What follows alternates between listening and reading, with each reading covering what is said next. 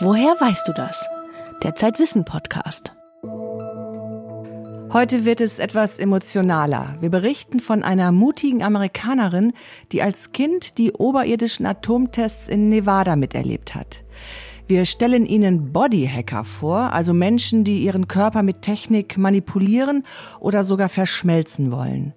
Und im Gespräch mit meiner Kollegin Claudia Wüstenhagen, Redaktionsleiterin bei Zeit Doktor, geht es um Psychologieexperimente, die Erstaunliches der menschlichen Seele offenbaren. Ich bin Hella Kemper. Atomwaffen sind wieder in den Schlagzeilen weltweit. Donald Trump hat das Atomabkommen mit dem Iran aufgekündigt. Nordkorea besitzt Interkontinentalraketen.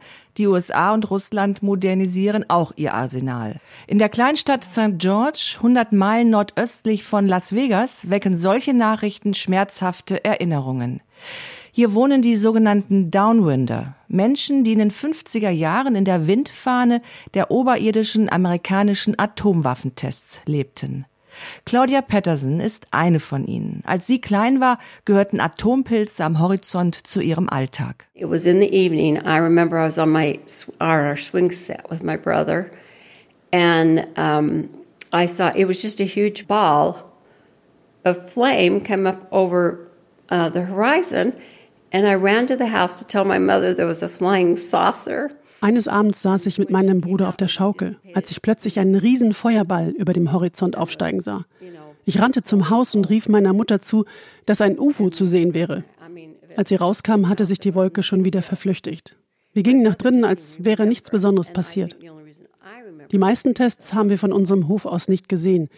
Die Einwohner von St. George erzählten oft, wie sie mit ihren Familien auf die Red Hills gingen und beim Picknick die Blitze am Horizont beobachteten. Es war wie ein Grillfest mit Nachbarn. Es war etwas Besonderes, dass man so nah dran war an etwas, das für die Nation so wichtig war. Neighborhood party time to go up and watch them. Because it was a big deal to be this close to something so important for our country. Nach dem Zweiten Weltkrieg hatten die USA ihre Atomwaffentests zunächst in den Südpazifik verlegt. Doch mit Beginn des Koreakriegs im Jahr 1950 drängte die Atomic Energy Commission darauf, die Tests wieder in die USA zu verlegen, aus Gründen der nationalen Sicherheit. Die Wahl fiel auf Nevada, eine dünn besiedelte Region. In den 50er Jahren detonierten dort knapp 100 Atombomben überirdisch. Die Bevölkerung wurde über die Gefahren des Fallouts im Unklaren gelassen. The um, Atomic Energy Commission people or the they would come to school. Somebody in black suits and dressed all up. They looked like the Belushi brothers when they'd come to school, and um, with Geiger counters, tell us they were checking our thyroids, and when we'd light it up, they'd say, Die Angestellten der Atomenergiebehörde kamen in schwarzen Anzügen in die Schule. Die sahen aus wie die Blues Brothers. Sie brachten Geigerzähler mit und erzählten uns, sie würden die Schilddrüse untersuchen. Wenn die Messgeräte Alarm schlugen, sagten sie, ach so, du hattest mal eine Röntgenaufnahme beim Zahnarzt. Dann gingen wir in den Keller der Schule und man erzählte uns, wo wir uns verstecken müssten, wenn die Russen uns bombardierten. Im Unterricht ging es immer nur um die Frage, was die Russen uns alles antun würden, nicht darum, was unsere eigene Regierung uns damals antat. Es gab so viel Propaganda. Wir sollten stolz darauf sein, an diesen historischen Ereignissen teilzuhaben, die so wichtig für die nationale Sicherheit wären. Die Lehrer zeigten uns Filme, in denen man sah, wie Schaufensterpuppen auf dem Testgelände von Atombombenexplosionen zerfetzt wurden. Wir haben in Geschichte nie etwas über Hiroshima und Nagasaki gelernt. Als Kind hielt ich es für das Normalste der Welt, während der Lammsaison haufenweise Kadaver von missgeborenen Lämmern zu sehen. Einige mit zwei Köpfen, grotesk verformte Lämmer. Ich dachte einfach, so muss es wohl sein. deformed lambs at lambing season. Two heads, I mean, just grossly um, deformed lambs, thinking that was normal. It was just, well, that's must be what happens. Nach einer Testserie Anfang 1953 verendete ein Viertel aller Schafe im Fallout-Gebiet. Die Atomenergiebehörde gab ungewöhnlich kaltem Wetter die Schuld. Es bestehe keine Gefahr für Pflanzen, Tiere oder Menschen. Das war gelogen. Die US-Regierung wusste es besser, wie Dokumente belegen, die später freigegeben wurden. Doch die Politiker hielten dicht. Erst als in St. George ungewöhnlich viele Kinder an Krebs erkrankten, wurden manche Bürger skeptisch. When I was in uh, sixth grade, one of our classmates got leukemia.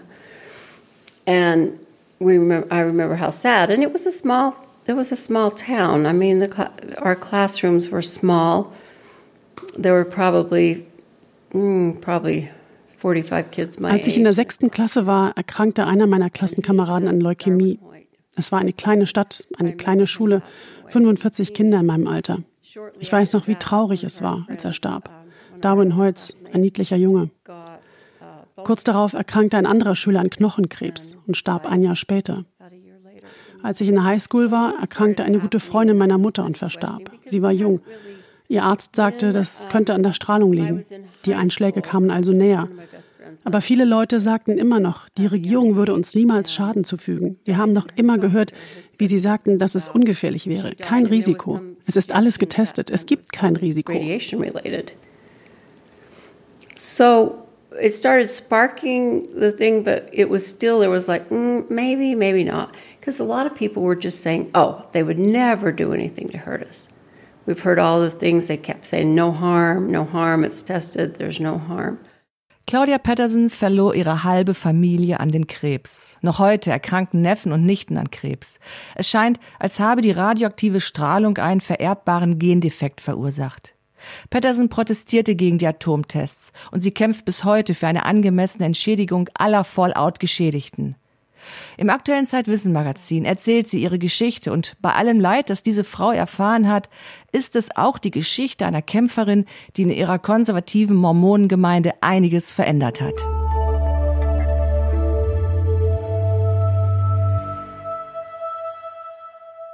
In Austin, der Hauptstadt von Texas, versammeln sich einmal im Jahr ziemlich ungewöhnliche Typen. Bodyhacker und Cyborgs. Das sind Menschen, die ihren Körper mit Technik verschmelzen wollen. Auf der jährlichen Bodyhacker-Konferenz begegnet man Menschen mit grün tätowierten Lippen, implantierten Magneten und bunt blinkenden Prothesen. Auf der jüngsten Tagung war auch ein australischer Mann dabei, der sich den Bezahlchip für die U-Bahn in den Körper implantieren ließ. Mein Kollege Max Rauner hat ihn getroffen. An seinen Namen muss man sich erst gewöhnen.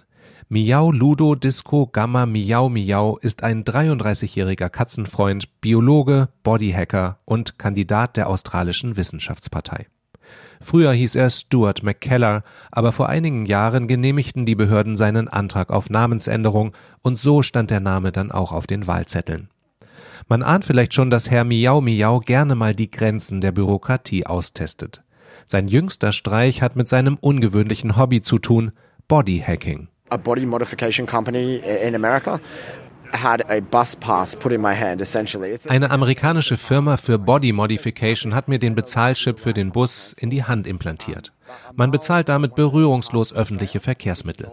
Ich habe der Firma so eine ÖPNV-Karte aus Australien geschickt und die haben den Zahlungschip rausgeschnitten. Dann haben sie eine neue Antenne dran gebaut und alles mit biokompatiblem Kunststoff umhüllt. Das ist klein wie ein Daumennagel. Ich habe mir das an der linken Hand oberhalb meines kleinen Fingers unter die Haut implantieren lassen. Herr Miau Miau konnte nun mit dem Bus und der U-Bahn fahren, indem er einfach seine Hand an das Fahrkartenlesegerät hielt. Natürlich musste er ab und zu Geld auf den Chip laden, aber auch das funktionierte berührungslos am Automaten. Und wenn die Fahrkartenkontrolleure kamen, ließ Miau Miau einfach seine Hand abscannen. Sydney Trains, das öffentliche Verkehrsunternehmen, fand die Idee gar nicht gut. Denen gehört die Karte. Und wenn ich damit den öffentlichen Nahverkehr nutze, ist sie immer noch deren Eigentum. Ich miete sie sozusagen. Es ist offiziell verboten, an der Karte etwas zu verändern. Klingt verrückt, aber nachdem ich sie in die Hand implantiert hatte, war es immer noch ihr Eigentum und sie wollten den Chip zurück. Der Verkehrsverbund Sydney Trains kann Herrn Miau Miau natürlich nicht zwangsoperieren lassen, aber er kann die Karte deaktivieren, sodass sie für den Besitzer nutzlos wäre. Zuerst haben sie mich in ihrem Computersystem nicht gefunden, aber dann wurde ich im Zug kontrolliert und sie wollten meine Hand einscannen. Das macht ihr nicht, habe ich gesagt, weil ihr den Chip deaktivieren wollt. Ich habe die Karte selber gescannt mit dem Handy. Aber sie haben mir eine Strafe aufgebrummt und ich habe gesagt, wir sehen uns vor Gericht. Das war schon ziemlich aufregend, weil das weltweit einer der ersten juristischen Fälle ist, in denen es um Cyborgs geht. Hier in Australien ging das eine Woche lang durch die Medien und jeder interessierte sich plötzlich für einen kurzen Moment für die Rechte von Cyborgs. Für Herrn Miau Miau ist das Ganze nämlich mehr als eine Spielerei. Es geht ums Prinzip. Es geht um die Freiheit, mit seinem Körper anzustellen, was man will. Auch Designerbabys, Gendoping und das Tuning von Körper und Geist sind für viele Bodyhacker kein ethisches Problem. Im Gegenteil, sie streben danach und wollen die Evolution selbst in die Hand nehmen, sagt Tim Cannon, der Chef des Bodyhacker-Unternehmens Grindhouse Wetware. Mein Ziel ist es, den menschlichen Körper neu zu designen, damit er besser an die Umgebung angepasst ist und auch der Umwelt nicht mehr so viel Schaden zufügt. Es ist doch faszinierend, dass wir uns heute mit Technologie neu erfinden können. Die Evolution hat ihren eigenen Ansatz dafür gehabt und das hat ja auch ganz gut funktioniert. Aber das Engineering ist heute viel besser, als die Zukunft dem Lauf der Natur zu überlassen. Wir sollten endlich anfangen, uns neu zu entwerfen. Im Moment scheint die Technik den Bodyhackern aber noch enge Grenzen zu setzen. Wie ein Supermann sieht Tim Cannon jedenfalls nicht aus. Ich habe mir Magneten in die Finger implantieren lassen. Und ich habe einen Magneten im Tragusknorpel an der Ohrmuschel. Damit kann ich Musik direkt in mein Ohr einkuppeln, was ganz nett ist. Und wir haben mal einen Chip implantiert, der alle fünf Sekunden meine Körpertemperatur gemessen hat. Das konnte man über Bluetooth abfragen. Also haben wir noch einen Thermostaten für mein Haus gebaut und wenn mir kalt wurde, ist automatisch die Heizung angegangen. Man verbindet also seine Körperfunktion mit der Umgebung, sodass die Umgebung weiß, wie du dich fühlst und dann entsprechend darauf reagiert. In den USA lassen Behörden die Bodyhacker weitgehend in Ruhe. In Australien ist das anders. Dort hat das Gericht in Sydney vor kurzem über Herrn Miau Miau und seinen implantierten ÖPNV-Chip geurteilt. Der Bodyhacker muss 1000 Dollar Gerichtskosten und 220 Dollar Strafe für Schwarzfahren zahlen, weil er die Geschäftsbedingungen des Verkehrsunternehmens verletzt hat. Denen zufolge darf man die Chipkarte für die U-Bahn nicht manipulieren und muss sie bei Kontrollen vorzeigen können. Kann sein, dass man in Zukunft mal mit implantierten Chips bezahlen werde, sagte der Richter, aber heute gelten die Gesetze von heute. Bodyhacker streiten mit Behörden. Eine Posse von der Bodyhacker-Konferenz in Austin. In den USA gibt es in der Bodyhacker-Szene noch eine andere Entwicklung, wo der Spaß für viele Menschen aufhört. Die Hacker experimentieren mit der neuen Gentechnik CRISPR. Diese Gentechnik ist mit günstigen Bausätzen einfach herzustellen. Die Hacker mixen sich die Substanzen zu Hause und spritzen sie in ihren Körper. So wollen sie eigene DNA manipulieren, zum Beispiel um mehr Muskeln aufzubauen. Aus Bodyhacking wird Biohacking. Max Rauner hat zwei der bekanntesten Biohacker getroffen und schreibt über ihre Motive. Neuer Mensch oder arme Sau heißt sein Artikel im aktuellen Zeitwissen Magazin. Biohacking klingt verrückt, schreibt Rauner, aber er hat einige transhumanistische Philosophen gefunden, die solche Aktivitäten verteidigen. Claudia, äh, du schreibst seit fast fünf Jahren deine Kolumne Das Experiment in Zeitwissen. Für jede Folge guckst du dir ein klassisches oder ein aktuelles Experiment aus der Psychologie aus. Warum findest du Psychologie-Experimente so interessant?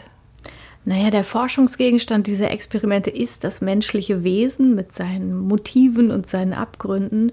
Und ich finde es einfach total spannend, ähm, mit was für Methoden die Forscher da vorgehen, um halt diesem Wesen näher zu kommen, um rauszufinden, warum wir uns so verhalten, wie wir uns verhalten. Und es wirft einfach auch oft ein total entlarvendes Licht auf unsere Spezies und unsere Beziehungen und was die Forscher sich da zum Teil einfallen lassen, um uns da auf die Spur zu kommen. Es hat schon sehr absurden Unterhaltungswert manchmal. Was machen die denn? Was stellen die an, um etwas herauszufinden? Kannst du ein paar Beispiele erzählen? Ja, ich habe vor einer Weile mal über eine Reihe von Experimenten geschrieben. Da ging es um Hilfsbereitschaft und um Ehrlichkeit. Zum Beispiel um die Frage, unter welchen Bedingungen Menschen ein Portemonnaie, das sie auf der Straße finden, abgeben. Ähm, und da hat der Forscher, der das gemacht hat, sich irgendwie 250 Portemonnaies gekauft und hat die auf den Straßen seiner Stadt ausgelegt in so einem bestimmten Abstand, damit es auch nicht auffällt den Passanten. Und äh, ein ganz ähnliches Experiment wurde schon sehr oft in der Psychologie mit Briefen gemacht. Da geht es immer um die Frage, unter welchen Bedingungen äh, tut ein Mensch, der einen Brief auf der Straße findet, der schon frankiert ist und mit einer Adresse versehen ist, unter welchen Umständen bringt der den zum nächsten Briefkasten, ist also hilfsbereit und wirft den ein. Und da gab es Forscher, die haben sich die absurdesten Methoden überlegt. Manche sind sogar, ich glaube, es gab einen, der ist mal mit einem Flugzeug über die Stadt geflogen und hat die Briefe abgeworfen. Und dann gab es welche, die haben sich so in die Hosentaschen Löcher geschnitten, so haben die so aufgeschlitzt und um so beim Gehen ganz äh, unauffällig die Briefe auf den Straßen ihrer Stadt zu verteilen. Und was haben die Forscher herausgefunden? Also bei diesem Portemonnaie-Experiment, das fand ich besonders spannend. Äh, da ging es eben um die Frage, wird das Portemonnaie abgegeben oder nicht? Und da haben die Forscher variiert, was drin ist in dem Portemonnaie. Zum Beispiel eine Spendenquittung oder Fotos von der Familie oder vom Hund. Mhm. Und mit Abstand am besten hat es funktioniert, wenn ein Babyfoto in dem Portemonnaie war. Die wurden, ich glaube, in 88 Prozent aller Fälle abgegeben. Und die Hypothese dahinter oder die These dahinter war, dass die Forscher sagen, wenn man dieses Baby anguckt, dann werden so Fürsorgeinstinkte geweckt und die übertragen sich dann auf dieses hilflose Portemonnaie, das dann der Familie zurückgegeben wird. Passiert es denn auch mal, dass Forscher etwas ganz anderes herausfinden, als sie erwartet haben? Beziehungsweise ist das Ergebnis ein anderes, als die These vorher erwarten ließ? Also es gibt auf jeden Fall Fälle, wo sie auf dem Weg noch andere Dinge finden, mit denen sie überhaupt nicht gerechnet haben, wenn sie das Experiment machen. Da gab es neulich eine Folge, da habe ich über ein Experiment geschrieben, das ging der Frage nach, ob Menschen Berührungen anders empfinden, je nachdem, welche Musik im Hintergrund läuft. Ist also die Musik, macht die Musik, dass wir es eher sexy finden oder eben weniger? Das ist der Fall, das ist so. Die Musik hat einen Einfluss darauf, wie wir Berührung wahrnehmen und das hatten die Forscher auch erwartet. Sie haben aber bei der Gelegenheit noch was anderes rausgefunden, womit sie nicht gerechnet haben. Es war nämlich so, dass die Probanden nicht von einem Menschen gestreichelt gestreichelt wurden, sondern von einem Roboter. Der war hinter so einem Vorhang versteckt, durch den haben die ihren Arm gestreckt und manche Probanden wussten, dass da ein Roboter dahinter sitzt. Der hatte so einen kleinen Pinsel aufmontiert und hat die gestreichelt. Und andere haben gedacht, das ist ein Mensch, der da sitzt. Und das hat interessanterweise keinen Unterschied gemacht. Also für die Frage, ist das sexy oder ist es weniger sexy, wie ich hier berührt werde. Einzig und allein die Musik war entscheidend, aber nicht, ob es ein Mensch ist, den ich da vermute, oder ein Roboter. Und das war total verblüffend. Damit hatten die Forscher nicht gerechnet. Das ist ein Punkt. Und dann gibt es schon häufig häufiger in der psychologischen Forschung das Phänomen, dass sich ähm, das Forscher an eine Studie rangehen und sagen, ah ja, das hat der Kollege so und so ja schon mal vor ein paar Jahren gemacht, das machen wir jetzt auch und dann kommt aber was anderes raus und niemand weiß warum. Ist genau das nicht auch gerade ein Problem in der Psychologie, dass sich nämlich die Ergebnisse nicht immer durch dieselbe Versuchsanordnung ein weiteres Mal erzeugen lassen? Das ist in der Tat gerade die große Krise der psychologischen Forschung, die Replication Crisis. Es ist so, dass viele der klassischen Experimente, gerade aus der Sozialpsychologie, die die psychologische Forschung auch sehr geprägt haben, dass sich die Ergebnisse heute nicht mehr immer so wiederholen lassen. Also da gibt es richtig ein Projekt, das sagt, die Forscher gehen ran und sagen, wir nehmen uns jetzt mal ein paar Experimente vor und wiederholen die und gucken, was dabei rauskommt. Und das ist in der Tat so, dass sich heute, ein paar Jahre oder Jahrzehnte später, das nicht so abbilden lässt. Ein Beispiel ähm, ist die Studie von einem Sozialpsychologen, der heißt Fritz Strack, ist ein deutscher Sozialpsychologe. Der hat die Studie gemacht, ähm, die, das, die Stiftlächelstudie. Die ist ganz berühmt. Da hat er nämlich Menschen einen Stift so quer in den Mund gelegt und die sollten dann Cartoons bewerten. Und es hat sich gezeigt, wenn die Menschen den Stift so quer im Mund haben, finden sie die lustiger, als wenn sie den Stift so frontal im Mund haben. Und die Theorie dahinter war, wenn man quer einen Stift im Mund trägt, dann lächelt man ja ganz unweigerlich. Mhm. Ähm, und wenn man den aber so frontal im Mund hat, dann sind die Lippen so nach vorne gestülpt und man kann gar nicht lächeln. Und daraus hat sich diese sogenannte Facial Feedback Hypothese gegründet oder die ist daraus entstanden, dass man nämlich sagt, ah ja, es ist nicht nur so, ich lächle, weil ich gute Laune habe, sondern wenn ich lächle, bekomme ich gute Laune. Das hat das Forschungsfeld massiv geprägt, diese Erkenntnis. Aber heute haben Forschungsgruppen dieses Experiment mehrfach wiederholt und nicht alle kamen zum selben Ergebnis. Also bei einigen Forschungsgruppen hat sich dieser Effekt nicht so gezeigt. Man weiß noch nicht genau warum. Also das ist eine große Debatte gerade in der psychologischen Forschung, ob die Methoden nicht gut sind oder ob sich vielleicht auch die Menschen heute einfach verändert haben. Das beschäftigt die Forscher sehr. Hm, du liest sehr viel für deine Kolumne, beschäftigst dich viel mit äh, Psychologie. Hat das eigentlich jetzt über die Jahre deinen Blick auf die Menschen auch verändert?